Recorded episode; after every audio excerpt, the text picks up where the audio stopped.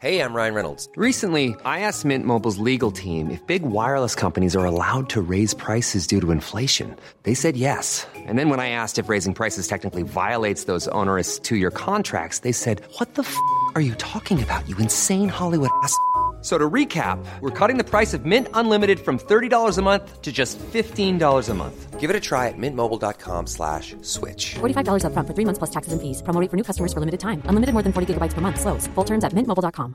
Everyone knows therapy is great for solving problems, but getting therapy has its own problems too, like finding the right therapist, fitting into their schedule, and of course, the cost.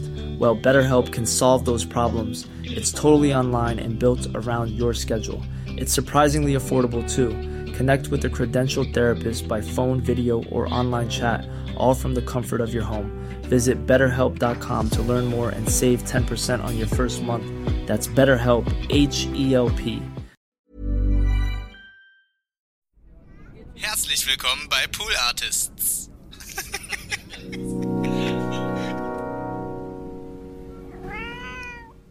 Aber das Lustige war, dass Andi und ich uns völlig woanders hin entwickelt hatten, als die weg waren, als die dann diese Erkenntnis hatten, wir machen ab jetzt nur noch auf, wir rappen nur noch auf Deutsch, weil sonst sind wir nicht echt, sind Andi und ich vorab gebogen in Richtung Acid House, was damals immer stärker. Oder haben ja diese drei Monate, die die weg waren, völlig gereicht. Die Phasen ja auch so schnell waren. Und dann kam massiv Acid, Acid House rein und Andi und ich haben so das mit dem Rap vollgelassen und eigentlich nur noch so in Richtung 303 und Acid und wie geil das ist und hören wir so und waren, waren eigentlich mal kurz voll weg von, von Rap. Und dann sind die Jungs wiedergekommen. Wir so, ey, geil, aber mal heute Abend ist Acid House Party im Oss. Ey, komm, da gehen wir hin und sind da rein. Und die Thomas und Spoon haben die Welt nicht mehr verstanden, aus Amerika kommt. Mit so einem, hey, wir haben es jetzt gefunden. Und wir so, ey, nee, nee, das ist das Ding. Und dann haben wir auch ein Gig gespielt, es war noch 89 oder 90 mit Tyree Cooper im, im Oz, weil da gab es ja dann auch das Hip House, ne? Zu, so, zu so Acid House angehauchten Instrumentals, dann halt drüber gehört, Tyree Cooper, the producer. The producer. So ein bisschen, was jetzt so aus England auch, so, die, so, so England-Rap, ne? Aus, Ganz ähnlich eigentlich. Ja, und dann haben wir aber irgendwann uns wieder geeinigt, dass es doch mehr Sinn macht, mit dem Rap weiterzumachen als Acid House, weil es auch Smudo und Thomas, glaube ich, abartig scheiße fand.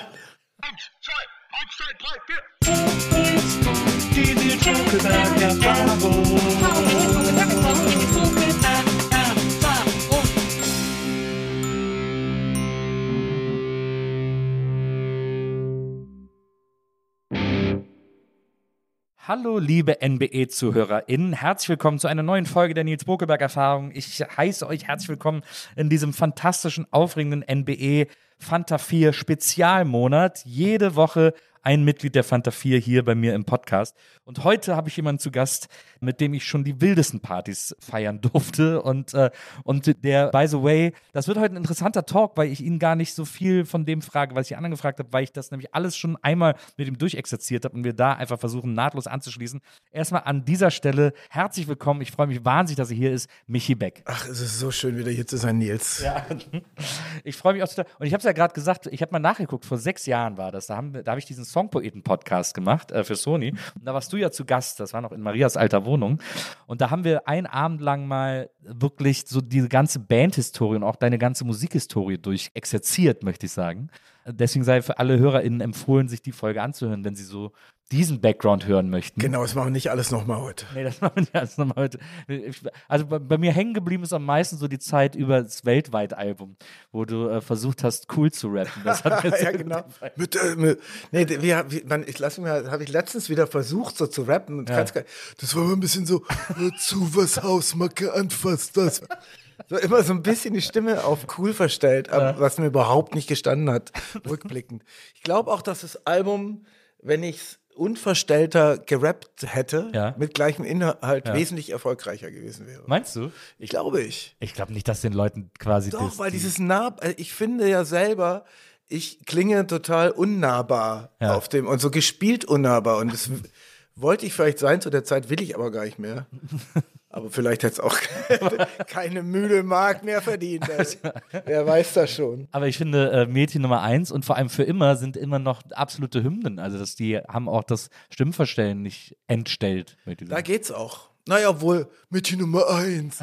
Ja, vielleicht Mädchen Nummer eins noch eher als, als aber für immer, finde ich, ist, sitzt nach wie vor wie eine Eins. Ich fand nur, bewegt dein Popo keine richtig gute Single. Das war. Ja, finde ich ja nach wie vor eigentlich das Lieblingsstück auf dieser Platte von mir.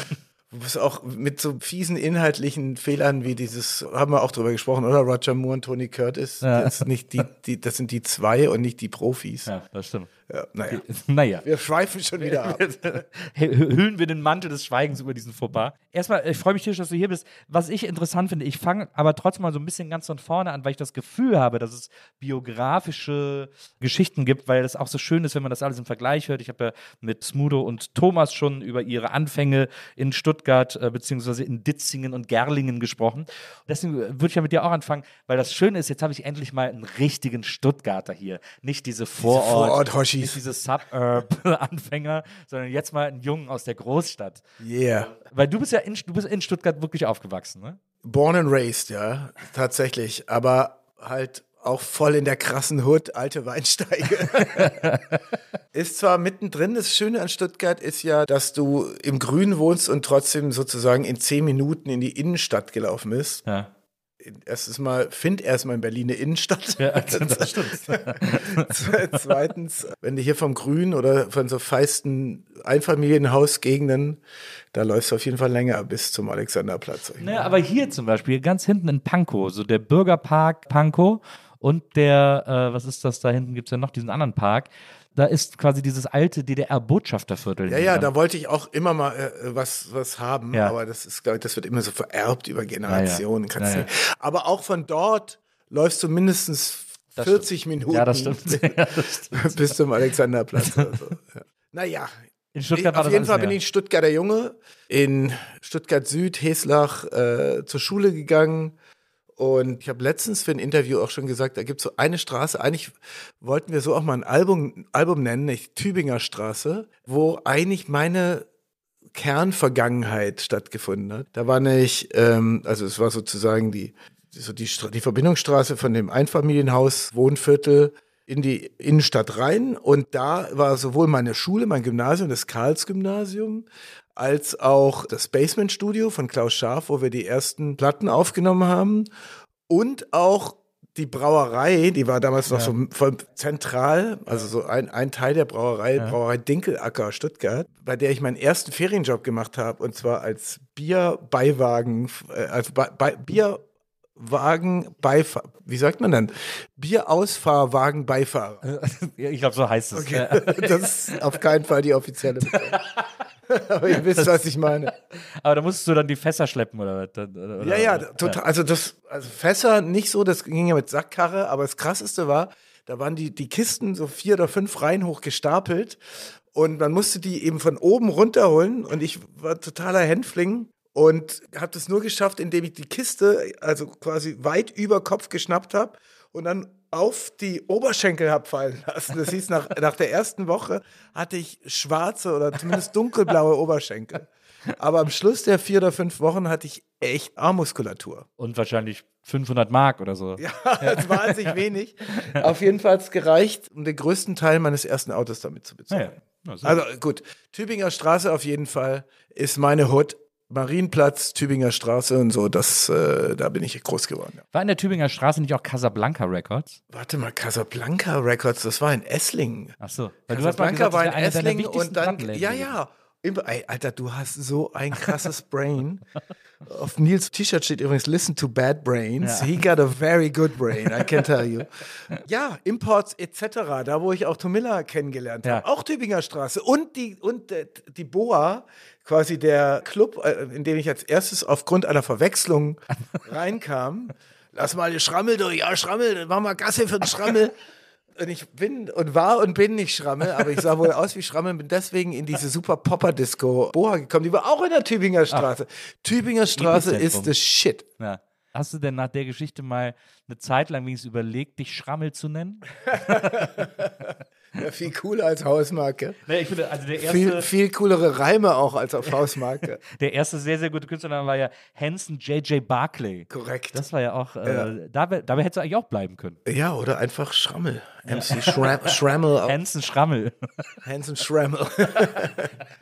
ich hatte auch bei Hanson J.J. Barclay, aber das, ich kam ja immer aufs, aufs, aufgrund von merkwürdigen oder von Alltagsprodukten auf meine, auf meine Rap-Namen. Hanson J.J. Barclay kam, glaube ich, von diesen Hanson and, and wie hießen es? Benson and Hedges. Benson, Hed Hanson and Badges, wollte ich gerade sagen.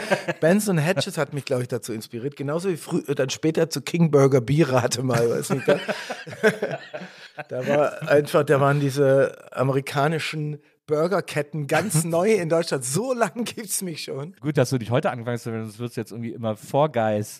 Oder, äh, Guy. Willst du- Ich bin Guy Four. Oder TK Maxx.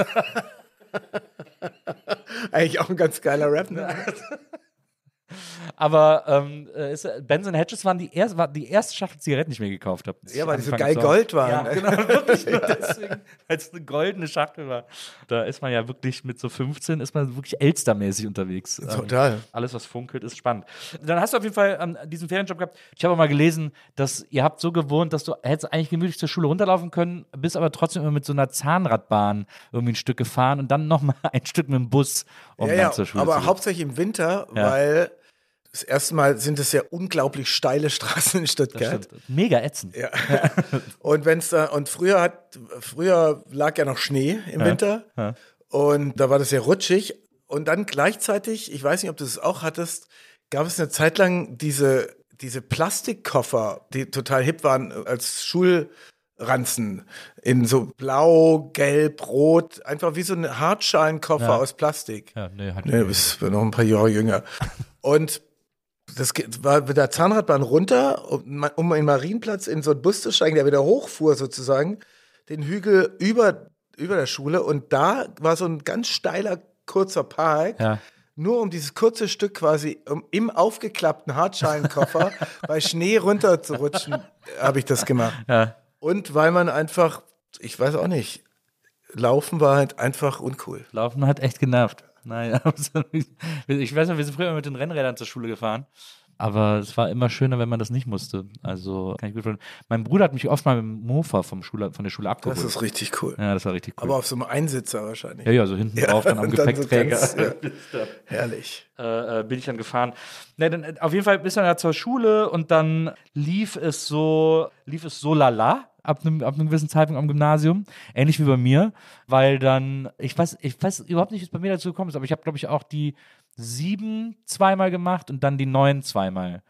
Und dann bin ich auf eine andere Schule gekommen. Aber du hattest noch ein Jahr, ein, ein Pufferjahr ja, sozusagen. ein Jahr dazwischen habe ich seltsamerweise geschafft und dann wieder ein Jahr voll ja, bei mir, ich bin die zehnte durchgerasselt und dann in der elften hat sich angebahnt, dass ich es wieder nicht schaffe. Und dann bin ich nicht mehr hingegangen, so. Oder nur noch sporadisch. Dann- Was soll man dann auch noch da? ja, also Zeitverschwendung, wenn es nicht schafft. Und dann, und dann finde ich auch so geil, dann hattest du die Idee, ich mache was so mit Mode. Ich, Ja.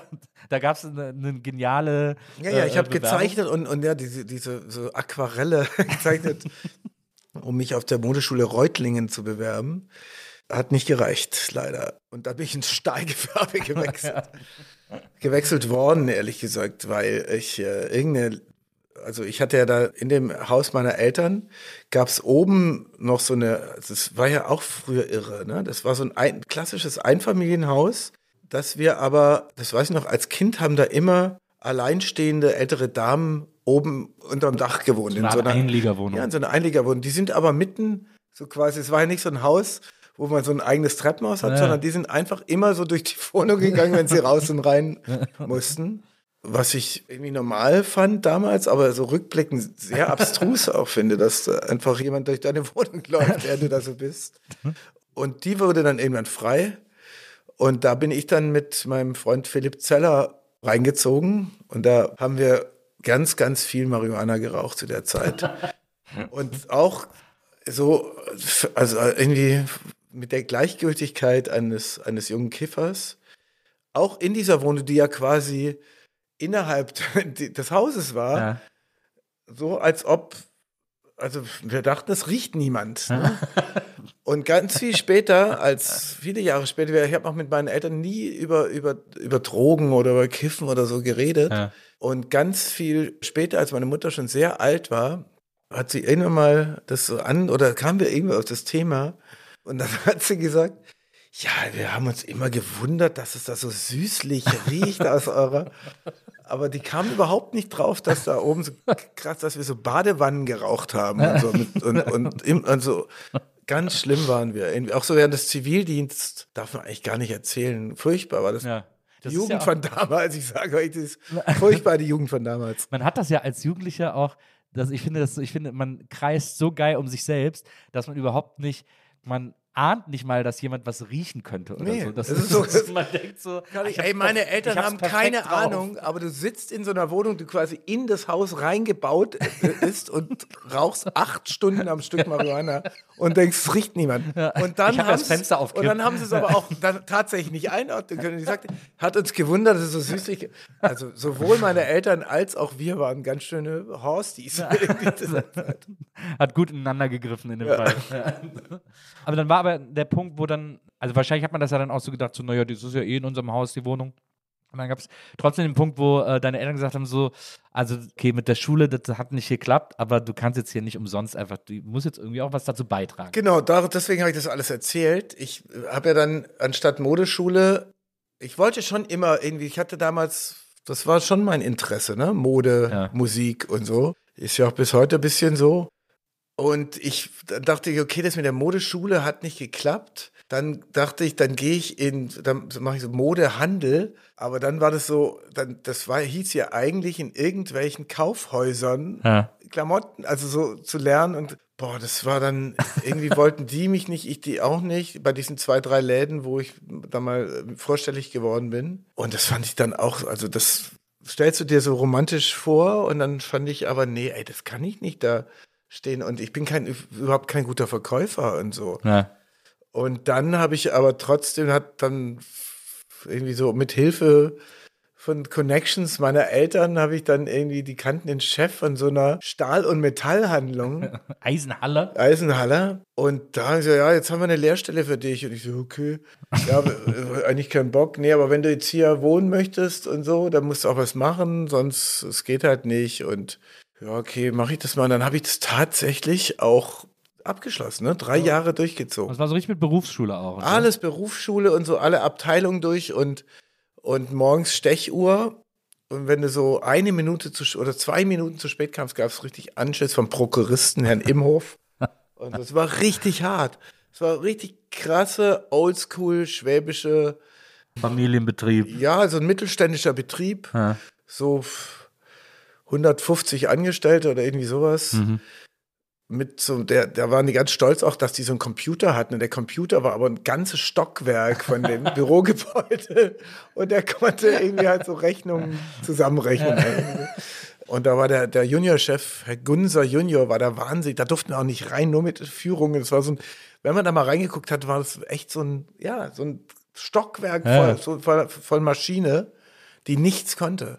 Irre. Das, so, das war die Zeit. Also einfach Mitte, Ende der 80er. Und da hast du ja dann äh, Einzelhandelskaufmann. Äh, Nee, gelernt. Groß- und Außenhandel. Einzelhandel wäre ja das gewesen, wenn ich Ah, bei ja. Bräuninger in der Herrenabteilung Ja. gestanden hätte. ja, groß und außen. Ist, was waren denn so die Produkte, die du verkauft hast? Stahlbleche, Abkantungen, das sind Stahlbleche, die geformt werden nach Sanitärbedarf, Sanitärhandelsbedarf. Dann aber auch Stabstahl, das heißt große Teeträger oder so, die Ah, ja. zum Bauen benutzt Ja. werden. Ja. Oder auch Dachrinnen und Zubehör, Verstehe. Rinnenzapfen, Ja? ähm, Rinnenverbindungsstücke, wow, ich weiß noch alles, Fittinge, im Fittinglager. Am liebsten habe ich eigentlich im Lager gearbeitet oder habe ausgefahren, Ja. weil die im Lager waren so lustig, die hatten halt so einen krassen Worker-Talk und Flair, da musstest du auch nicht so, so komisch Nicht so tun wie im, wie im Büro.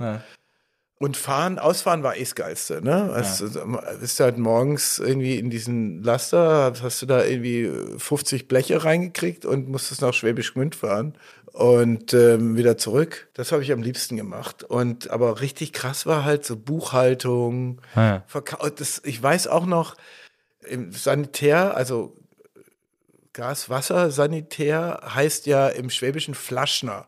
Und die Flaschnereiabteilung war das Allerkrasseste, weil das war ja Stuttgart und Umland, also Ja. so, so super schwäbisch. Und dann haben die immer angerufen, die Flaschner, und haben Zeug bestellt. Ich habe nichts verstanden. Und dann haben die mich immer zusammengeschissen. Äh, Scheiße, da, gibt's schon mal einen Vorgesetzten. Und dann war die so unverständliche Bestellungen in einer Mordsgeschwindigkeit. Und das hat mich verz verzweifeln lassen. Und da wusste ich, ich kann das, ich kann dieses, das war so wirklich wie bei Stromberg. Auch. Ja. Nur auf Schwäbisch. Ja. Und ähm, das war sehr, sehr, es war eine sehr harte Zeit. Aber ich, du hast es zwar durchgezogen, aber hast du jemals, gab es jemals so den Gedanken, auch so vor allem als dann so, als du dem Ende dieser Ausbildung näher gekommen bist, dass du gedacht hast, äh, in dem Scheiß werde ich hängen bleiben? Oder hast du immer gedacht, Nee, ich wusste, das, und deswegen war das ganz gut. Ich wusste, es muss, wenn du das jetzt nicht machen möchtest, ne, für einen großen Teil deines Lebens, dann musst du alles auf eine andere Karte setzen. Und Ja. ich habe ja schon währenddessen so ein bisschen aufgelegt und war dann heilfroh, als die Lehre vorbei war. Und dann musstest du ja auch zum Bund oder Zivildienst machen. Ja. Und ich wollte halt auf jeden Fall Zivildienst machen, habe auch meine Verweig Dienst, wie heißt es, Wehrpflichtverweigerung durchgekriegt. Und was, hast du, was hast du gesagt, wieso du verweigerst? naja, bei mir war es einfach, weil äh, ja, sowohl meine Großeltern als auch meine Eltern auch noch im Zweiten Weltkrieg Ah ja. dabei waren. Und Ah, da ja. konntest du einfach das, Ja. äh, die, die Erzählung, und das ist alles ganz schrecklich und so. Und äh, dann ist das sofort durchgegangen. Und dann war eben eh klar, da habe ich mich super drauf gefreut, dass ich Zivildienst machen muss nach der, nach der Lehre, also dass da so, so eine Zäsur her muss. Ja. Und da habe ich dann immer mehr nebenher aufgelegt und, und dann haben wir auch den Plattenvertrag gekriegt während der Ah, ja. ah Zivildienstzeit. ja, dann schon. Und insofern, als das dann kam, war das für mich so, und jetzt musst du das aber auch, jetzt, ich, wir müssen es nutzen. Ne? Wir müssen jetzt wirklich gucken, dass, dass wir das zu einem Lebensmodell machen, weil Ja. ich kann nicht dahin zurückgehen, wo ich diese Lehre gemacht habe. Das bin überhaupt nicht ich. Und insofern hat es, glaube ich, schon insofern geholfen, dass ich genau wusste, was ich nicht was möchte. du nicht machen Ja. willst. Ja. Ja, verstehe. Jetzt, um mal so ein bisschen auf diese Origins zu kommen, du hast ja dann die, äh, das ist jetzt auch schon ja oft kolportiert worden, die legendäre Party Nummer zwei, Hip-Hop-Party Nummer zwei gemacht, wo dann irgendwie so alles zusammenkam und wo du dann irgendwie auf der Bühne lagst und während dem Rappen irgendwie ein Bier äh, in den Mund geschüttet bekommen hast. Daran kann ich mich ja auch nicht mehr erinnern. Das kenne ich ja nur Na, diese Geschichte aus der Geschichte. Ja. Ich weiß, dass ich im, dass ich lag, weil ich wohl betrunken war. Ja. Erst aufgelegt und dann halt so ein bisschen Mikrofon-Action und so. Aber ich halte es ja ein Gerücht, dass ich während ich Bier in, in den Mund geschüttet bekomme, Rap. Also ich mein, wer finde kann ich denn nämlich das? auch. Ja, da, da hakt es doch an dieser Geschichte. Das ist doch irgendwie, das, das hinterfragt niemand, aber ich finde Nee. das so seltsam, wie das gehen soll. Wie cool, ne? Ja. Irgendwie so, wie cool, dass er das gemacht hat, aber ich habe auch so meine Zweifel, ob das nicht irgendwie so irgendwann mal so, äh, so, so stille Postmäßig. Ja. Ja, lag da, ja, Bier getrunken, Bier im Mund geschüttet, Bier Rap und so, zack, auf einmal war diese Geschichte da. Ja. Ich war auf jeden Fall Hacke bestimmt und ich kann mich auch daran gar nicht mehr erinnern, sondern nur noch eben an diese Begegnung mit dem merkwürdig aussehenden Thomas D., Den du, äh, den du für einen Talentscout gehalten den ich für einen hast. Talentscout gehabt Ein, ein gleich alter Talentscout. Gleich alter Talentscout mit merkwürdigen Dreads und sehr vielen Pickeln. Aber ey, Talentscout, die müssen ja nicht gut aussehen, Talentscout. Die müssen ja nur Talente entdecken. Eben, sonst, hätten, sonst würden sie sich ja Sonst wären selber die ja scouten. selber welche. Ja. Das ist natürlich, äh, das ist natürlich logisch, klar. Äh, Das, das leuchtet natürlich ein. Aber ist es denn, ähm, du hast gerade gesagt, also wie gesagt, du hast dann da auch selber Partys gemacht, du hast dann auch schon so angefangen, Platten zu kaufen und so und, und dich irgendwie mit in Hip-Hop rein Ja, zu, ja, ich war ja vor, vorher mit so ein paar anderen Kumpels hatten wir so eine Crossover-Band oder nicht keine richtige Band, aber haben so ein bisschen Crossover-Mucke gemacht in, in der Scheune oder sowas, Garage, Scheunenartig, so ein bisschen im Vorort auch von den Eltern eines Kumpels und die hatten so halt so klassisch Gitarre, Schlagzeug, Bass und ich habe halt so Plattenspieler dazu ge gebracht und, und Mikrofon. Dann haben halt, halt so ein bisschen Beastie, Beast- Beastie Boyesk Aber die waren- gejammt. Und da war auch Chicken McD noch dabei. Didi Storz, der fünfte Fanta, so wie Clarence, der fünfte Beatle, den es, glaube ich, nicht gab. Aber es gab ja einen fünften. Ja, also Stuart. Genau, Stuart genau war der ja. Das mit Clarence ist, glaube ich, von Eddie Murphy, oder? Der, der, der hat diesen Ja, schwarzen, der aber bei Beats, ja, sehr lustig, sehr lustiger Sketch von Eddie Murphy, müsst ihr euch anschauen. Genau, Didi Storz, a.k.a. Chicken McD, mit dem hatte ich, das war, wir beiden waren die MCs von, die, von dieser Crossover, von diesem Crossover-Projekt, was niemals aufgetreten ist, also nur zwei oder dreimal geprobt hatte. Und der war ja dann die ersten Male auch mit dabei, nachdem wir dann auf der Hip-Hop-Party Nummer zwei eben die anderen Jungs kennengelernt haben, im, im Studio bei, bei Andy, Andys Daddy zu Ja. Hause, im Kinderzimmerstudio. Und da haben wir tatsächlich zu fünf die ersten Recordings gemacht. Da gab es auch so, wir hießen ja damals dann, oder wir haben uns ja dann The Terminal Team genannt. Und da gibt es noch eine Aufnahme, wo jeder so im Kreis, haben wir so, jeder ein Wort gerappt. Es ist so, we are the terminal team in the place to be and we rock the mic to the T.O.P. like this. Und da war, glaube ich, noch, das ist gleich die einzige Aufnahme, wo Chicken McD noch dabei Ja, ist. verstehe. Und aber wie hast du denn, ich meine, wenn man jetzt irgendwie ein Jugendzimmer in äh, Stuttgart hat, wie kommt man zum Scratchen? Wie kommt man zum, das ist doch, das ist doch so eine, ich finde, das ist so eine krass, gerade zu der Zeit, wo man ja noch weniger Informationsquellen hat, ist das ja so eine krass weirde Tätigkeit irgendwie. Also, Ja, weil man kann ja nicht zu Hause am Plattenspieler einfach so scratchen, das funktioniert ja nicht. Das haben wir alle mal ausprobiert. Doch, doch, das funktioniert schon. Ich war ja, ich, inspiriert wurde ich ja durch eben die Boa, als ich noch Schrammel war. Ja. So heißt übrigens deine Biografie für die Leute, als ich noch Schrammel war. Und da war ich ja auch schon Deck Shark, also quasi einer, der im Club nur neben einem DJ steht und guckt, was er auflegt und wie er auflegt. Das fand- Deckshark nennt man das. Ja. Cooler, cooler Begriff. Und halt so immer hat dann sich Notizen macht. Und, aber die richtig coolen DJs haben ja dann immer Kleber auf ihre Rahmenplatten gemacht. so Playboy Bunny und so. Oder so Wirklich? weiß ja, ja. Damit die Decksharks nicht erspähen können, was man auflegt. Und DJ Steve hieß, glaube ich, mein Idol damals im, in der Boa.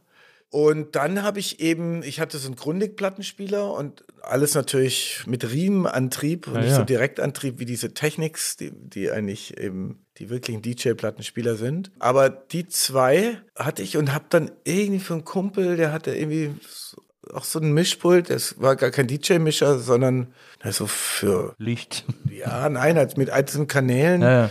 zum, was weiß ich, was man damit früher gemacht hat, aber jetzt ohne Crossfader oder sowas. Mhm. Und da habe ich aber an, ich, ich fand es so faszinierend, dass man nicht gemerkt hat, dass das nächste Stück kommt, dieses Ja. Ineinandermischen im Ja. gleichen Beat und dann irgendwie das so über, das fand ich, un, es hat mich unglaublich geflasht. Ja. Das fand ich, den, also das wollte ich einfach auch können. Ne? Und deswegen habe ich erst angefangen zu, zu mixen. Und dann kamen halt die ersten Hip-Hop-Sachen, so Grandmaster Flash und so. Und dann hast du das ja auch irgendwo mal gesehen, diese Blockparty-Geschichte, dass die Ja. halt dann irgendwie die, die Breaks ineinander mixen und scratchen. Und das habe ich halt versucht, so ein bisschen mit den Riemenbetrieben. Das musste dann, das, das, das geht ja dann immer so wieder langsam los. Das war natürlich super schwierig, aber ging irgendwie so ein bisschen. Man musste halt so eine ganz feinfühlige Technik entwickeln, dass es ging. Ich bin halt über diese Disco-Funk-Geschichten, 80s Disco-Funk-Geschichten, dann erst zu, zu Rap und Hip-Hop gekommen und dann aufgelegt auch auf so ja, Schulpartys oder irgendwie so mini-organisierten Mini-Partys, aber nie mit ordentlichem Equipment. Ja. Und das Scratchen, das hat man mir erst tatsächlich später so ein bisschen, gab es zwei Leute, die mir, die mir da sehr viel Kniffe gezeigt haben. Das eine ist DJ Friction. Ja. Von dem habe ich sehr viel gelernt damals. Und ersta erstaunlicherweise auch, er hieß damals noch DJ Payback aus München, hat sich dann später Tom Novi genannt Ah, ja. und wurde halt irgendwie so Ibiza House DJ. Ja. Aber Tom Novi war ursprünglich auch mal ein Hip- Hip-Hop-DJ, genauso wie, wie DJ Woody, Ja. der ja jetzt auch noch aktiv ist hier im, in, in der Heide und so. Das waren alles Hip-Hop-DJs aus München, zu denen wir Connection hatten wegen Bär, weil Bär den Importplattenladen hatte. Also, oh Gott, das führt jetzt zu weit.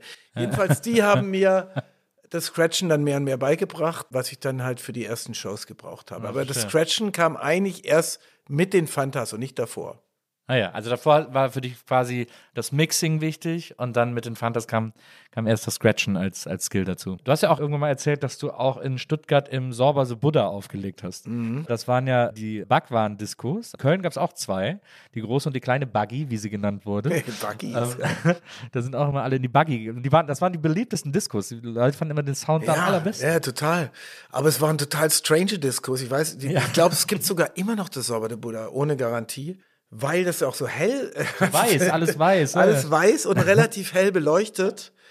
Und ich hatte ja noch kaum eigene Platten, was mir eigentlich recht kam, weil ich ja sonst nicht hätte auflegen können. Das Strange war aber, dass es so, das gab wie so Vorgaben. Du musstest sozusagen ich, da erst aus der Kiste spielen, dann aus Ach, der und ja. Und konnte so ein paar mitbringen, aber musste eigentlich hauptsächlich mit den Platten, die dort waren und so. Und das habe ich auch nur so zwei oder dreimal gemacht und es war irgendwie völlig uncool. Und außerdem war das so ein bisschen scary für mich, weil am Anfang haben die halt alle noch so, so Rituale gemacht, bevor es dann losging auf der Ja. Tanzfläche, alle so Kreise und dann so eingeschworen. In der, in der Buggy in Köln haben die um Mitternacht, Punkt Mitternacht. Ja, ja, gab's Haben da auch. die dann da ihren Tanz noch mal. gemacht? Ja, ja, genau. Ja. Ja, ja, das gab's da auch. Aber da musste ich dann eh gehen, da hat dann jemand anderes übernommen. Ja, das war für mich immer das Zeichen, dass ich mich verpissen kann. Und ja, aber das war wie gesagt nur, ich glaube nur zweimal am Ja, Ende. okay, verstehe. Aber äh, also legendär, diese, gibt es ja heute, weiß ich gar nicht, ob es in Köln noch gibt, na, ich glaub, nee, Disco haben die, glaube ich, nicht mehr, die haben immer noch so ein Restaurant oder so, aber, aber diese Sauber de Buddha, das war echt. Ja, ja, das äh, war eine äh, Zeit lang wirklich so 80ern. das Shit auch. Ja. Das war immer voll, aber halt auch ganz grausig. Und das war ja dann aber auch die Zeit, wo es so von Disco-Fox-Tanzen eben in Richtung elektronische Musik Mhm. ging. Ne? War das denn, als es dann mit den Fantas losging, hast du gescratcht, weil ihr, weil du das unbedingt machen wolltest oder weil ihr es brauchtet? Oder hast du gedacht, oh komm, bevor ich jetzt hier der Dritte bin, der einfach nur steht und rappt, mach ich, ich doch lieber noch Genau. die Turntables ja, dazu? Also ich, es ist eigentlich echt interessant, weil ich ja nicht unbedingt als DJ dazu kam, sondern weil ich ja mit Bier im Hals rappen konnte. Aber ich habe dann natürlich auch aufgelegt, deswegen, ja, das war so eine Verteilung. Es gab ja schon sozusagen zwei MCs. Und zu einer richtigen Hip-Hop-Crew brauchst du natürlich auch noch den DJ Ja. und dann noch den, den Producer. Und deswegen war ich hauptsächlich DJ. Und es war mir auch ganz recht, weil ich das Selbstbewusstsein für einen MC da noch nicht hatte Ah ja. bei den allerersten Auftritten. Ich war ja auch mit Thomas und Smudo äh, bei diesen Talentwettbewerben in den in diesen Vorstadtdiskos und so im Westminster Ditzing und so. Und da haben aber immer nur die beiden gerappt. Ja. Cool CAT und Thomas D. und ich war einfach als Support dabei, habe aber nicht, gar nichts gemacht. Ganz interessant. Und dann erst später, und, und ich hatte immer so ein Stück oder so, wo ich dann vorgekommen bin, um zu rappen und dann aber schnell wieder zurück hinter die Plattenspieler. Deswegen musste ich auch scratchen. Ich hatte ganz am Anfang, so die ersten Shows waren, äh, habe ich auch Fake-Scratches gemacht, weil ich so schlecht noch war, dass wir das natürlich im, im Studio vorproduziert hatten. Ja. Und ich dann nur so getan habe. Also ich, das ist aber auch natürlich super schnell aufgeflogen, weil es Weil es nicht eingesteckt war. nee, das, weil das irgendwie halt, ja, das merkt man. Aber das war quasi noch Terminal-Team-Zeit. Das war noch Terminal Team im Übergang zu. Das, was, was, ich, was ich mich nämlich auch gefragt habe, Smooth und Thomas haben es ja auch schon erzählt, dass sie dann diese Amerika-Reise gemacht haben, wo sie irgendwie dann ihr Tape mitgenommen haben, dass da irgendwie an irgendwie Studenten, die sie kennengelernt haben, vorgespielt haben und die dann gesagt haben, seid ihr doof, klingt super scheiße, äh, rap doch mal Ja, ja, Deutsch. genau. Und Deutsch fanden sie irgendwie cool. Und dann sind sie ja wiedergekommen und gesagt, Jungs, wir müssen auf Deutsch rappen. Da habe ich mich die ganze Zeit gefragt, war das noch, während du die Ausbildung machst und warst du nicht eigentlich auch total neidisch? Nicht, weil, ich meine, Andi ist, war ja immer, der war ja glücklich, wenn der irgendwie in einem Keller basteln konnte. Aber warst du nicht neidisch, dass du auch, dass du nicht mit in Amerika warst auf dieser Reise? Das stand gar nicht zur Debatte, weil ich wahrscheinlich entweder war das das Ende meiner Lehrzeit oder schon der Anfang meines Zivildienstes. Also da war ich, das, wir waren auch noch nicht so eng, ne? Das, das, das war irgendwie, Thomas und Smudo waren schon viel mehr Freunde. Ja, Also das stand irgendwie nicht so zur Debatte. na, verstehe. Aber das Lustige war, dass Andi und ich uns völlig woanders hin entwickelt hatten, als die weg waren, als die dann diese Erkenntnis hatten, wir machen ab jetzt nur noch auf, wir rappen nur noch auf Deutsch, weil sonst sind wir nicht echt. sind Andi und ich vorab gebogen in Richtung Acid House, was damals immer stärker. Oder haben ja diese drei Monate, die die weg waren, völlig gereicht. Die Phasen ja auch so schnell waren. Und dann kam massiv Acid, Acid House rein und Andi und ich haben so das mit dem Rap vollgelassen und eigentlich nur noch so in Richtung 303 und Acid und wie geil das ist und hören wir so und waren, waren eigentlich mal kurz voll weg von, von Rap. Ja. Und dann sind die Jungs wieder gekommen. Wir so, ey, geil, aber mal heute Abend ist Acid House Party im Oss. Ey, komm, da gehen wir hin und sind da rein. Und die Thomas und Spoon haben die Welt nicht mehr verstanden, aus Amerika kommt. Mit so einem, ey, wir haben es jetzt gefunden. Und wir so, ey, nee, nee, das ist das Ding. Und dann haben wir auch ein Gig gespielt, es war noch 89 oder 90 mit Tyree Cooper im, im Oz, weil da gab es ja dann auch das Hip House, ne? Ja. Zu, so, zu so Acid House angehauchten Instrumentals, dann halt drüber gehört, Tyree Cooper, the producer. The producer. So ein bisschen, was jetzt so aus England auch, so, die, so, England-Rap, ne? Aus, Ja. Ganz ja. ähnlich eigentlich. Ja, und dann haben wir aber irgendwann uns wieder geeinigt, dass es doch mehr Sinn macht, mit dem Rap weiterzumachen als Acid House, weil es auch Smudo und Thomas, glaube ich, abartig scheiße fanden. Aber war richtig knirsch. ja, es war kurz, äh, ja. Äh, Hätte auch ganz anders laufen können. Das ist ja auch Ende 80er, da hatten wir dann noch alle so Smiley-Shirts und so. Ja, ja, das genau. dieses Acid. Äh, Und das ka es kam ja alles massiv rein. ja, ja. Also Dr. Essel und Mr. House. Techno, Hip-Hop war ja alles eine Zeit, Ende der 80er, wo das äh, komplett alles davor ähm, gewesene abgelöst, abgelöst hat. Ne? Dieser Disco-Funk und so war auf einmal sowas von Schnee von gestern. Es war halt dann irgendwie pff, Elektronik. Und das ist vor allem in, in Deutschland eigentlich zeitgleich groß geworden. Ja. Und auch, da gab es schon viel Interaktion. Zumindest, also nicht nur, nicht nur bei uns in Stuttgart, sondern ich glaube, was, was ich so gehört habe, schon auch überall Frankfurt natürlich auch und so. Klar. Ja. Aber Acid House ist schneller gestorben als Hip-Hop, weil ich, ich finde, von, von Acid House zu Techno gibt es so, gibt's so irgendwie so, schon so einen kleinen Gap dazwischen, wo, so, wo es alles irgendwie so nur noch Underground war und keiner mehr mitbekommen hat, während Hip-Hop eigentlich so stetig dann wuchs auf Deutsch. Ja, das stimmt. Es war es schon eine Zeit lang, na, so um, um Snap und so herum, war natürlich so Hausiges oder so, war auch natürlich mehr Breakbeat, aber es war ja eigentlich auch kein Rap. Also dieses, es hat sich so parallel entwickelt, Hip, äh, Rap und, und Hausmusik, eben Hip House. Das war dann super hip eine Zeit lang. Und dann ist tatsächlich, so wie du sagst, Haus aber ein bisschen mehr und Techno sowieso wieder abgetaucht in Richtung Underground. Das war, glaube ich, nachdem Heino den Enzian Acid, äh, Acid Mix Ja, gemacht hat. genau. Da war es dann irgendwann zu viel. Und Hip-Hop hat immer mehr, immer mehr Spielarten entdeckt ne? und, und wurde natürlich immer erfolgreicher. Aber nicht nur in Deutschland, sondern halt vor allem auch in Amerika. Da war ja Haus schon immer viel mehr Nische als, als Hip-Hop. Ja. Was war denn so neben den Beastie Boys so deine ersten großen Rap-Referenzen, äh, wo du gedacht hast, so, ah, das, so will ich das eigentlich auch haben oder machen? Ist das so, ist das so Classics, nur so Ich überlege gerade. Eric B. und Rakim oder sowas oder sowas gar nicht? Doch, doch, na klar, das ist ja das, was das, was wir, was was ich so gekauft habe, war Eric B., Rakim, klar, oder äh, Ultramagnetic MCs und dann, aber genau, und dann aber trotzdem, die ersten richtigen Referenzen waren dann nach Beastie Boys, LL Cool J, Run DMC und so, also das ganze Def Jam-Ding, das eigentlich, Beastie Boys hat uns so ein bisschen eine Berechtigung gegeben, als weiße Mittelstand-Bubis auch Rap machen zu dürfen. Aber dann so, na, wir sind nicht Street und so, dann waren auf Della Soul, Jungle Brothers, diese ganze Daisy Age Bewegung, die hat uns dann nochmal inhaltlich auch bestärkt und auch war für uns schon so ein bisschen Blueprint, alles Mögliche zu samplen, sich überall bedienen zu dürfen und, und keine Street-Attitüde oder so sowas bedienen zu müssen. Ne? Das war ja am Anfang auch eine krasse Diskussion mit dieser ganzen Heidelberger Szene auch oder dann so, ne, was man darf. Und es ging ja immer darum, was man darf und was man nicht darf. Es wurde, man wurde ja so, man muss irgendwie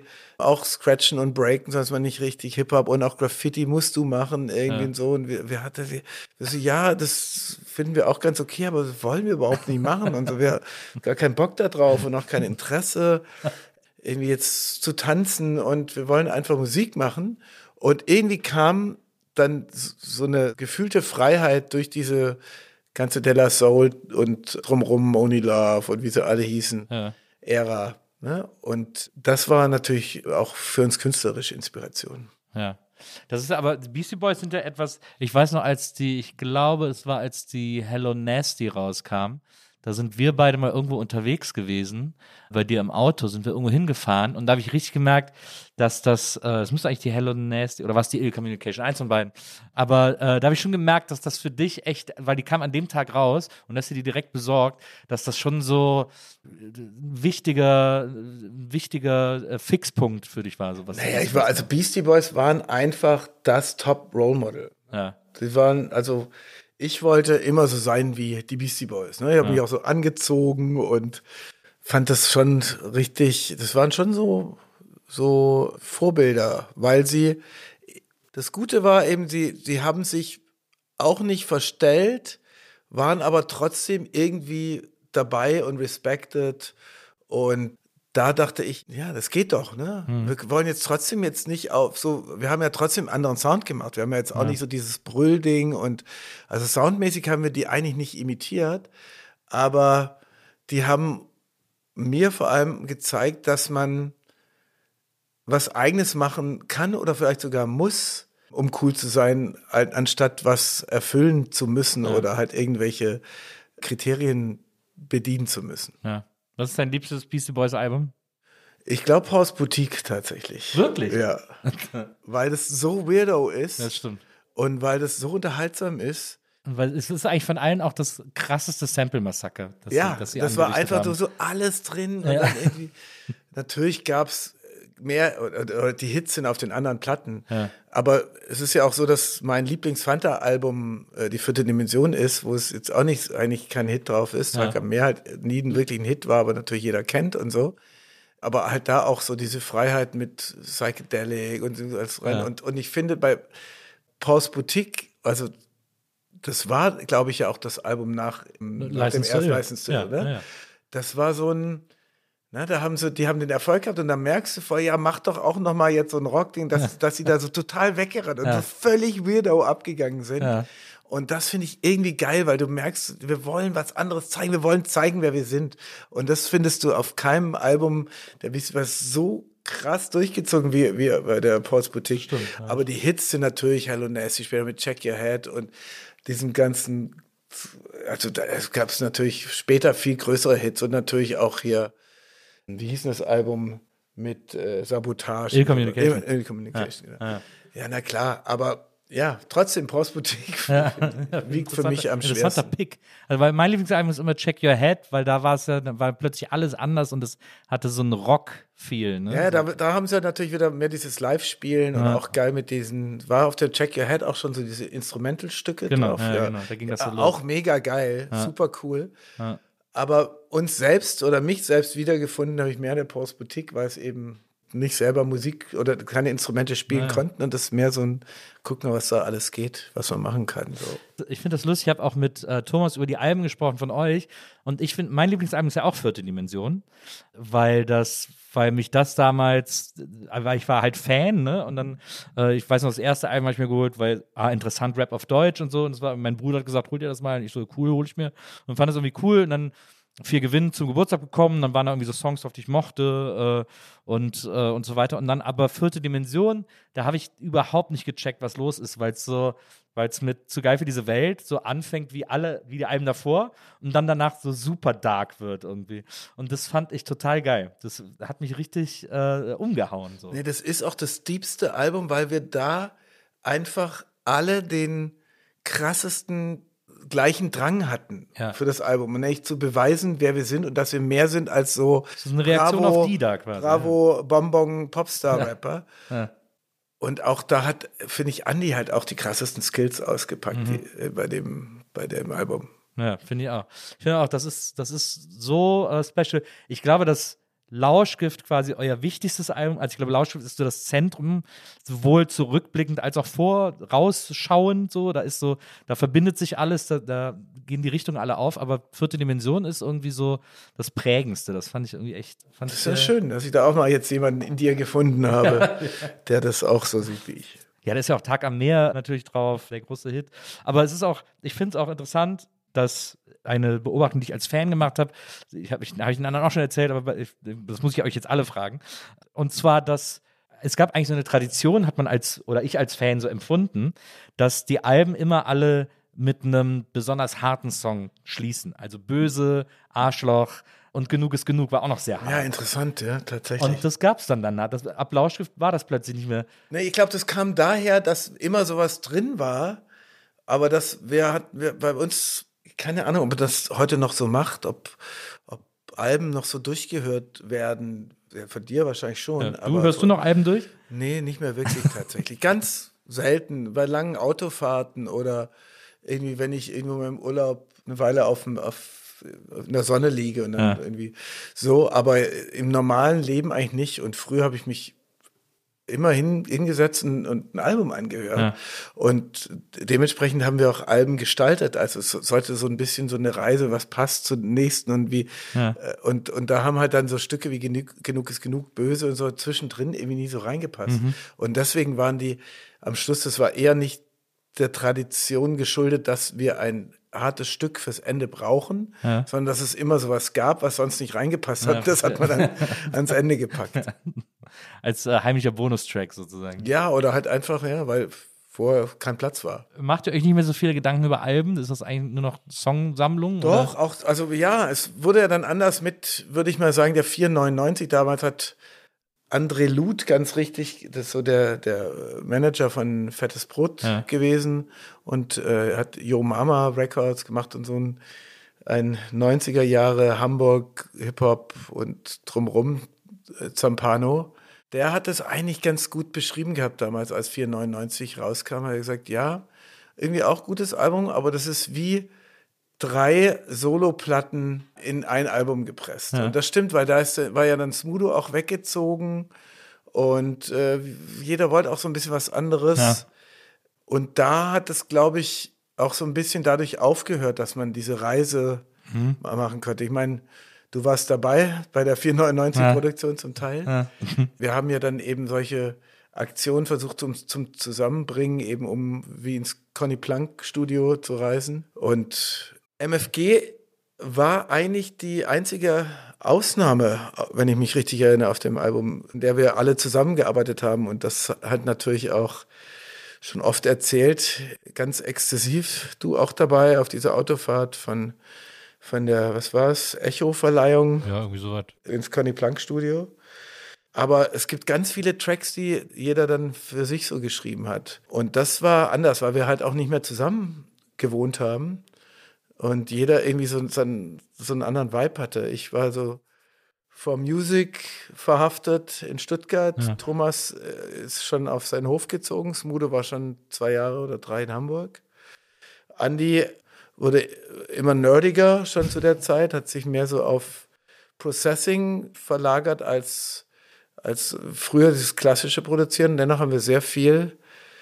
Ähm, eigentlich haben wir fast alles mit, mit Andy auch noch produziert, aber wir, es, es wurde anders, viel wurde anders bei der 499, ne? weil, weil wir auch nicht mehr so die Geduld hatten, dass man irgendwie vielleicht auch so zusammen abhing, jeder eben, wie gesagt, sein eigenes Leben hatte. Und dann äh, das mit, dann, ja, mit dem, alle müssen sich bei an dem Studio in Stuttgart treffen, jeder wollte da wieder weg und so. Ja, also da hat sich auf jeden Fall einiges verändert und damit auch die Art, so ein bisschen diese Geschichte oder diese so Album als, als eine Reise sozusagen zu sehen. Ja. Also ich war auch da, ich habe euch ja damals mal im Studio dann besucht in Stuttgart und da war auch echt ein anderer Vibe als sonst. Habe ich auch, da habe ich deswegen ja übrigens auch, weil unsere HörerInnen, also wir wissen mal, welche Bilder wir, weil wir stellen den Leuten mal Bilder hin von Menschen, die sie irgendwie gut finden oder die sie inspirieren. Ich habe dir heute Big Pun hingestellt als Foto. Ich dachte, es sei Fat Joe. Ich, ist, äh, Big Pun, I'm not a player, I just crush a lot. Und weil das Lied habe ich nämlich damals entdeckt, als ihr mit der 94 Stuttgart im Studio war, da habe ich nämlich bei dir gepennt, in Stuttgart, in dieser Wohnung. Ja. Und da habe ich in deinem Plattenzimmer gepennt. Und dann habe ich abends Platten gehört zum Einpennen. Und da war eben äh, die Big Pun Maxi dabei. Da habe ich das Lied zum ersten Mal, da habe ich damals einen Text auf das Instrumente geschrieben. Ach echt? Ja, ja. Äh, Geil. Ich glaube, ein Song, der hieß dann, ihr seid doch alle meine Fans oder so. Ähm, habe ich bei dir da im Plattenzimmer. Deswegen muss ich mich, da muss ich immer dran denken, äh, wenn ich an diese, an diese Produktion denke. Da ist er, der Big Pun. Da, ja, ja, war ein sehr, sehr guter Song. Aber das, das stimmt. Ich meine, bei der 499 war ja dann auch, da waren ja dann auch noch diese drei Videos, ne, wo jeder von euch ein eigenes Video sozusagen bekommen hat. Du hast Michi Beck in Hell, Buenos Dias Messias war, glaube ich, Thomas äh, Song. Ja, das war ja, das war ja Aber so ein Mischsong von, von Thomas und mir hauptsächlich, ne? Genau. Weil, genau. Und das hier geht dann alle diesen, äh, wo er zersägt wird, ne? Le Smoo war Genau. Smudo, genau. Ja, das war eine irre Idee damals von Bär, weil keine zweite erkennbare äh, Single so richtig drauf war, Ja. die irgendwie an MFG anknüpfen kann. Dann zu sagen, ey, dann machen wir halt drei auf einmal, weil ja auch Viva und MTV damals wirklich beide fett waren und wir waren ja so krass präsent im Musikfernsehen, dass er die, die Idee war, dass diese Präsenz zu fördern. Viva 2 gab es auch noch. Das war sozusagen, ich glaube, Le Smoo war so für äh, Viva, Michi Beck in Hell für MTV und Buenos Dias, Messias für Viva 2. Jeder durfte das exklusiv für, für Ah, ja. zwei oder drei Wochen spielen. Ja. Und dann, äh, aber es ging natürlich kommerziell überhaupt gar nicht auf dieser Plan. Und da haben wir ja auch Überraschend. ja, auch äh, weil ungefähr 750.000 Mark oder so damals ausgegeben wurde für Drei drei Singles Videos. ja. Aber wir hatten halt, aber der Bär hat schon immer das Talent gehabt, die, die Plattenfirma geil abzurippen. Wir hatten ja auch nur so eine ganz kleine Verren- von 25 Prozent Verrechenbarkeit, also sprich nur 25 Prozent das, dessen, was die Videos gekostet haben, würden mit dem, was wir verkauft, verrechnen. Verrechnet. Und also so, dass sozusagen 500.000 Minimum bei der Plattenfirma hängen blieben. Sie haben es gemacht und wir auch. Und es ist irgendwie, es war alles drei Ralf Schmerberg. Und es ist natürlich schon, sind geile Zeitdokumente irgendwie, aber es war so ein bisschen symptomatisch auch, dass, dass man unterschiedliche sozusagen, dass jeder so ein Video kriegt, Ja. weil auch jeder so stark wie noch nie seine eigenen Songs auf der Platte hatte. Ja. Habt ihr denn jetzt auf den späteren Alben danach, also wenn wir 499 als so eine als so eine Zäsur betrachten, dass da irgendwie oder so eine so ein Moment der Orientierungslosigkeit vielleicht auch, weil ja auch alle keiner wusste mehr so richtig, was will ich jetzt eigentlich machen, was will ich noch von der Band und so und wie wo soll das irgendwie alles, wie soll das alles weitergehen? Ich habe so das Gefühl, dass ihr jetzt an so einem Punkt angekommen seid, wo ihr so mega euren Frieden damit gemacht habt und irgendwie sagt, das ist, das ist, das macht irgendwie total Spaß, wir machen das alles schon so lange. Es wird völlig bescheuert, jetzt aus, aus irgendwelchen x-beliebigen Gründen zu sagen, wir hören auf, sondern wir machen jetzt einfach so in unserem Tempo weiter, wie wir Bock haben, weil das irgendwie, ja, weil das einfach, weil das A, unser Job ist, aber weil es, da kommt da so ein bisschen so eine schwäbische Fleiß, äh, so ein schwäbischer Fleißgedanke, aber gleichzeitig auch, weil es eben total Bock macht. Ist das, also ist das richtig? Habt ihr da irgendwie, seid ihr da wieder mehr bei euch angekommen? Wir waren es bei den letzten beiden Alben. Ja. Das war echt entspannt, auch weil wir weniger Problem hatten oder gar kein Problem mehr, auch Einflüsse von außen zuzulassen. Ne? Wir haben uns irgendwann gesagt, wir brauchen Inspiration von außen und so ein bisschen der Blick von uns auf uns selber wurde immer kritischer und immer so ein, oh, pff, das haben wir doch schon alles gesagt und das jetzt auch nochmal und du mal mit deiner Philosophietour, Thomas D. und du mal mit deinem Gepause, Michi Beck und das Autoren kluge Scheiße und Smooth Gespacke und so. Boah, da brauchen wir das noch und so. Und dann auch dadurch, dass wir mit verschiedenen Produzenten gearbeitet haben, hat man da eh schon die Tür aufgemacht, musikalisch.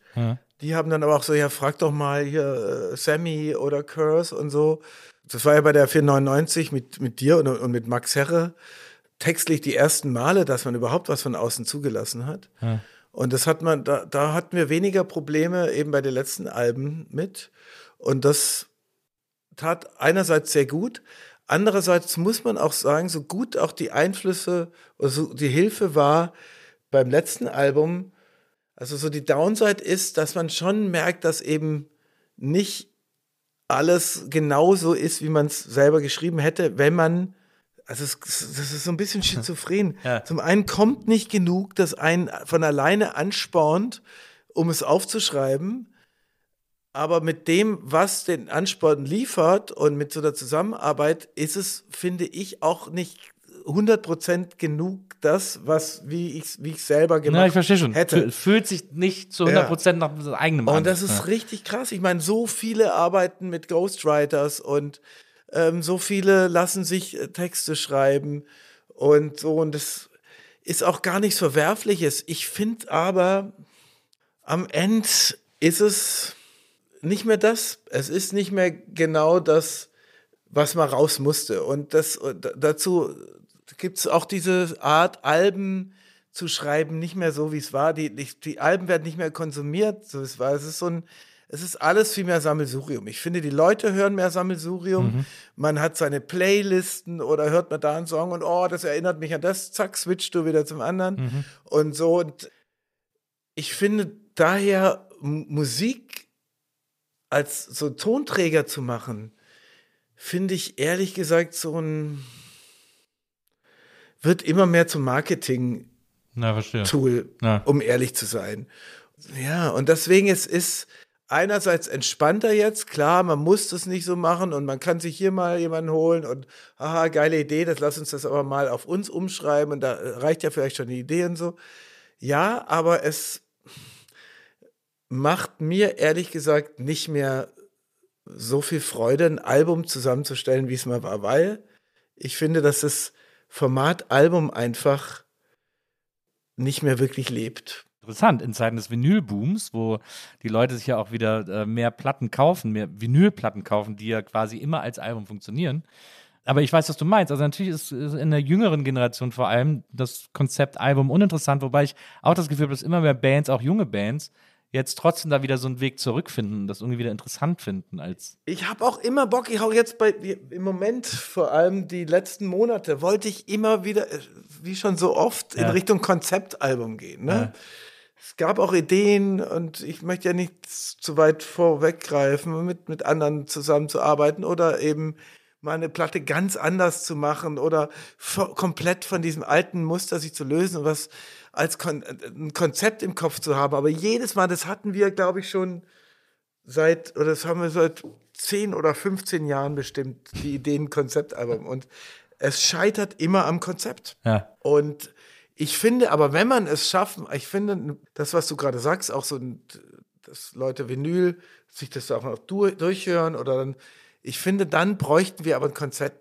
Konzeptalbum. Ja, weil es nun mal so ist, dass wir trotzdem remote arbeiten, weil ja. wir remote leben, weil jeder woanders lebt, weil wir einfach nicht mehr so Platten machen, wie es vor 20 oder 25 Jahren war, und was für mich in meinem Hinterkopf immer noch eigentlich der richtige Weg ist, zusammen ja. ein Album zu machen. Ja.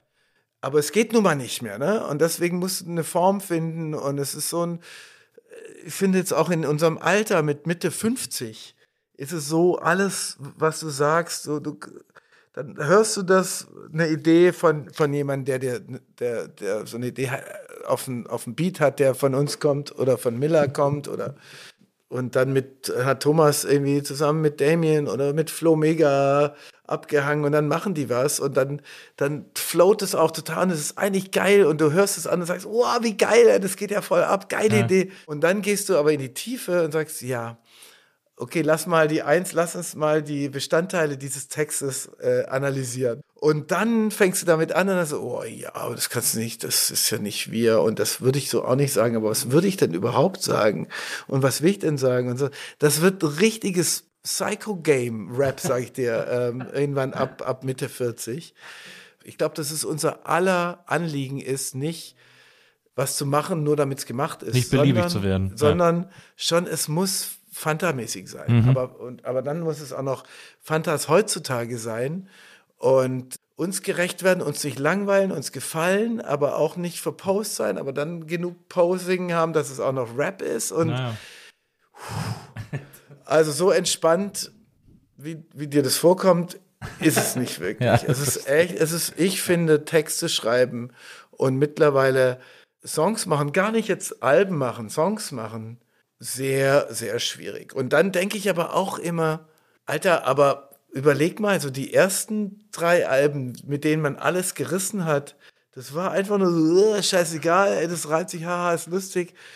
Aber da ist halt auch so viel passiert mittlerweile mit, mit Rap, ne? Es gibt so viel geile neue Ideen und geile neue Künstler und, und neue Styles und all das hören wir oder höre ich auch und, und weiß auch, dass, dass man das nicht um, aber dann denkst du, okay, ist dann das Konzept irgendwie auch einfach so 90s-Rap zu machen, aber das so, uh, dann auch wieder nicht. Wahnsinn, echt, ich finde es echt schwierig. Ich finde es nicht unlösbar und wir sind dabei, aber der Anspruch, den wir alle haben für ein, für ein neues Album oder für neue Tracks, ist einfach sehr hoch. Ja. Insofern, jetzt habe ich lange ausgeholt, nein, es ist nicht entspannt, ein Album zu machen. Ich finde, ich finde, eines der besten Konzeptalben über 90s Rap war das VSK-Album von äh, KIZ, haben doch mal so getan, als wären sie so eine 90s Rap-Band. Und das hat echt so geil geklungen, weil es hat so original geklungen alles. Ja, aber das ist dann auch, da, da ist, da ist ein KIZ aber auch mehr humoresk und Klar, die das haben ist- halt auch mit ihrem, ja, ja. mit ihrem Drübersein in dem, was sie schreiben Naja. können, halt auch immer ein, die sind quasi, die sind ja ein einziges Konzept. Naja, das stimmt. Lustigerweise hat Thomas hat zu mir gesagt, was er wirklich vermisst, sind Skits. Er findet es schade, dass ihr keine Skits mehr machen würdet. Und dann habe ich gedacht, vielleicht zur nächsten Produktion äh, biete ich mich an als Skit-Producer, dass wir mal, dass wir mal wieder Skits äh, fürs Album aufnehmen.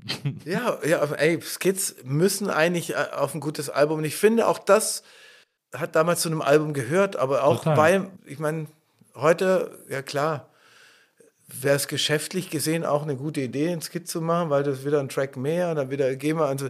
Aber so haben wir eigentlich nie gedacht, sondern es waren für uns immer so verbindende Elemente auch Naja. beim Album durchhören und so. Aber klar, gerne, sehr, sehr gerne. Ja. Schon wieder ein bisschen weniger selber arbeiten. Ja, sehr gut. Das, eine, eine Sache noch, jetzt haben wir den ganzen äh, Produktions- und Writing-Kosmos äh, das finde ich sehr gut. Ich habe eine Frage ich mir noch gestellt, als ich über dich nachgedacht habe und über das Interview heute, weil ich kenne dich ja nun auch schon länger, äh, du bist ja auch unter anderem der große Erfolgsproduzent des ersten Fritten- und Bier-Albums gewesen. Also das... Da habe ich aber auch nie mehr dran angeknüpft. Ja. Noch, ich höre, ich habe vor kurzem, ich glaube, Charlotte, unsere heutige Producerin, hat mir das sogar erzählt, dass es einen großen Hit, obwohl, nee, Quatsch, das war das zweite Album. Bravo war erst am zweiten Album. Nee, da war ich nicht mehr Nee, dabei. da war's nicht mehr. Am ersten Album war Angelica unser großer Hit, unser großer finaler Track, wo du deine, deinen kompletten Piano-Skills noch das ausgepackt waren hast. auch alle Akkorde, die, alle Akkorde, die ich kann. Also sei es so, so das auf jeden Fall. Aber was ich mich gefragt habe, wie gesagt, weil ich dich ja auch schon was länger kenne, wir auch irgendwie zusammen schon auf Partys waren und so weiter und so fort, ich bin überhaupt nicht so richtig drauf gekommen, was du eigentlich für Hobbys hast. Und ob du überhaupt Hobbys hast. Ich habe dann so ein bisschen, habe ich dann gedacht, na ja, eigentlich ist, ich würde sagen, eine der gro deiner großen Leidenschaften, neben der Tatsache, dass du, finde ich, von den Vieren derjenige bist, der sich noch mit am meisten auch mit Musik überhaupt beschäftigt als Thema so, finde ich, dass bei dir wahrscheinlich das gro eines der großen Themen Reisen ist. Und da habe ich mich gefragt, ob das stimmt. Weil ich habe das Gefühl, dass du jemand bist, der immer super gerne rumgereist ist. Also, mich kann man, also ich, ich könnte auch Farin, also Schrammel oder auch Farin Urlaub 2 heißen, weil das stimmt schon, das mache ich sehr gerne. Wobei Farin da, also Jan, Du kannst auch fahren, ich meine, da auf jeden Fall mehr so der Entdeckungsreisende ist und ich bin mehr so der Bequemlichkeitsreisende. Ich bin so, ich bin so, ich könnte auch Hoteltester sein. Irgendwie so. Aber das ist jetzt kein Hobby, sondern das ist Zerstreuung, würde ich mal sagen. Oder auch einfach, ja, vielleicht Hobby ist ja auch Zerstreuung. ne? Ja, mache ich schon gerne, aber nicht so Entdeckungsreisen, gar nicht mehr so viel. Aber was man tatsächlich schon auch so ein bisschen als Hobby bezeichnen kann, ist einfach immer noch das Interesse an, an Mode und Kunst. Ne? Ich habe ja bis vor kurzem auch mit Uli, meiner Frau, das Back-to-Back-Label gemacht, aber es war halt dann doch auch zu hobbymäßig, als dass man das dann irgendwie ewig machen kann. Es war schon mit Leidenschaft und allem, aber wir haben dann beide gemerkt, dass man es auf ein nächstes Level bringen möchte, dass es ein Fulltime, Fulltime sein, ja, ja. und, und das ging bei uns beiden nicht. ja. Und deswegen ähm, haben wir das dann auch in, in sozusagen in Schönheit sterben lassen, bevor es auch irgendwie Geld kostet. Und es lief ja auch ganz gut. Es war echt schön. Es hat, war irgendwie auch cool, dass, weil ich das erfüllen konnte, was ich, woran ich damals sozusagen vor dem sagen, Fantas an- gescheitert bin. An ne? alten Traum angeknüpft. Ja, genau. Ich konnte so einen Traum erfüllen und tatsächlich ein bisschen Modedesign ist übertrieben, aber halt so ein Fashion-Label-Ding machen. Und ja, da interessiert, also ich bin jetzt, ja, fühle mich jetzt auch nicht mehr so, als dass ich Fashion oder dass ich Fashion verkörpern, verkörpern kann. So, ich werde jetzt auch irgendwann mal so ein bisschen altersmilde was das anbelangt. Aber das interessiert mich. Kunst interessiert mich. Ich gehe dann noch auch ab und zu in Galerien oder, oder ähm, Museen und so. Und, ja. und, wenn ich irgendwo anders bin, das ist schon so ein Ding, was mich interessiert. Und ich finde, es gehört auch so für mich zusammen. Ich finde, das ist alles so, also eher auch zeitgenössische Kunst jetzt als olle Museen so. Ja. Weil ich finde, das ist ein Ding. Musik, Kunst und Fashion, weil das so mhm. Zeitgeist und das mhm. entwickelt sich immer irgendwie auch gleich. Mhm. Das finde ich faszinierend. Und so ein bisschen Sport. Ach, so, es bleibt gar keine Zeit mehr. Kinder, Leben, organisieren. Irgendwie, ich finde, das ist eh krass. Ne? Ich weiß gar nicht mehr, wie das war, als man in seinen 20er und auch in seinen 30ern jeden Tag irgendwie so acht Stunden, acht bis zehn Stunden mit Musik bringen oder machen ja. oder hören. Musik bringen. Musik produzieren, machen, hören, kaufen, Platten kaufen. Ich habe ja DJ und noch Band irgendwie. Es war ja nur Musik ja. und ich weiß gar nicht, wie ich das zeitlich gestemmt habe. Ja. Das, das kriege ich jetzt irgendwie nicht mehr in mein Leben. Naja. Aber Musik wird ja immer ein großer Teil deines Lebens bleiben. Das ist ja immerhin das, das Tröstende ja, an, an, diesem, an diesem an die Sache. Ich bin sehr gespannt, was, äh, was ihr als nächstes fabrizieren werdet. Ich auch. naja, wir haben schon einige Ansätze. Ne? Es ist schon so, dass zum jetzigen Zeitpunkt haben wir schon so, würde ich mal sagen, acht oder zehn Songideen. Ja. Also es ist ja wer dann, wenn wir die alle tatsächlich geschrieben und fertig produziert bekommen, ist es ja quasi schon ein Album. Schon Album. Dann noch ein paar Skits von dir. Ja, absolut. Also, dann ist es, dann ist es, wird es schon ein geiles Ding. Und es sind auch echt ein paar gute Ansätze dabei also ja, ich, ich neige ja eh zur Schlechtmalerei. Ja. Zum, man hat, man nennt mich auch immer den, den Skeptiker. Eigentlich hätte ich der, den Song, ich bin der Skeptiker anstatt der Picknicker schreiben sollen. Auch um mal was Positives zu sagen, das ist gar nicht so schlecht, was da rumschwimmt. Ich bin sehr gespannt. Ich bin sehr aufgeregt, sehr gespannt. Erstmal bin ich aber sehr dankbar, dass du heute hier gewesen bist. Ja, ähm, gerne. Ich freue mich. Äh, und ich freue mich auch sehr über diesen äh, Fanta 4-Monat. Das ja. ist eine Ehre. Vielen Dank dafür. Na, ich, das ist eine Ehre für mich, dass ihr diesen Quatsch mitmacht. Also ich freue mich immer, dich zu sehen. Es ist immer ein großer Spaß mit dir, über, diesen ganzen, über diese ganzen Sachen zu quatschen. Ich bin äh, auch, bei, bei, bei dir liegt mir auch, manchmal denke ich oft leider, das Herz zu sehr auf der Zunge. Du entlockst mir eigentlich immer alles, was ich gar nicht so sagen wollte. Aber auf der anderen Seite wenn man, also so Real Floskeln und, und, das interessiert ja eh keinen mehr. Ja. Insofern, ja, was auf jeden Fall mal wieder eine ehrliche Stunde. vielen, vielen Dank, dass du heute da gewesen bist, Michi. Vielen Dank an Charlotte, die war heute unsere Produzentin. Und für euch heißt es nächstes Mal äh, die letzte Folge des großen Fanta 4 Monats hier bei der NBE. Ich freue mich auf euch. Bis dahin, macht's gut. Tschüss. Tschüss.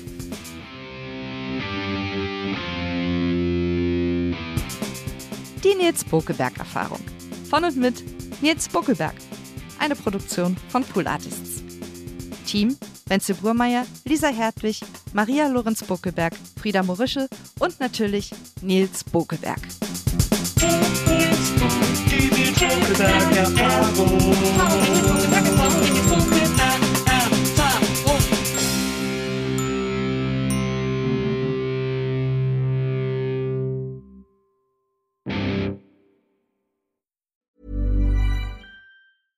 Selling a little or a lot? Shopify helps you do your thing however you cha-ching. Shopify is the global commerce platform that helps you sell at every stage of your business. From the launch your online shop stage to the first real life store stage, all the way to the did we just hit a million orders stage. Shopify is there to help you grow. Shopify helps you turn browsers into buyers with the internet's best converting checkout. 36% better on average compared to other leading commerce platforms because businesses that grow grow with Shopify. Get a $1 per month trial period at shopify.com/work. shopify.com/work. Planning for your next trip? Elevate your travel style with Quince. Quince has all the jet-setting essentials you'll want for your next getaway, like European linen, premium luggage options, buttery soft Italian leather bags, and so much more and is all priced at 50 to 80% less than similar brands. Plus, Quince only works with factories that use safe and ethical manufacturing practices. Pack your bags with high-quality essentials you'll be wearing for vacations to come with Quince. Go to quince.com slash pack for free shipping and 365-day returns.